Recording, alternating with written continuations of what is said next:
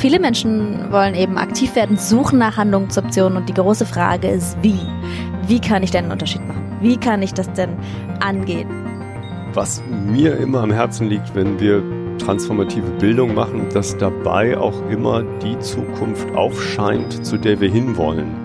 Ein Teilnehmer hat das mal ganz toll gesagt, ich brauche einen Wandel, auf den ich mich freuen kann. Willkommen bei Zukunftsfähig, der German Watch Podcast für eine nachhaltige globale Gesellschaft. In unserer Reihe Transformation gestalten lernen beschäftigen wir uns mit Fragen wie, wie kann eine zukunftsfähige Bildung aussehen? Und wie können wir mit Bildung gesellschaftliche Strukturen nachhaltig verändern?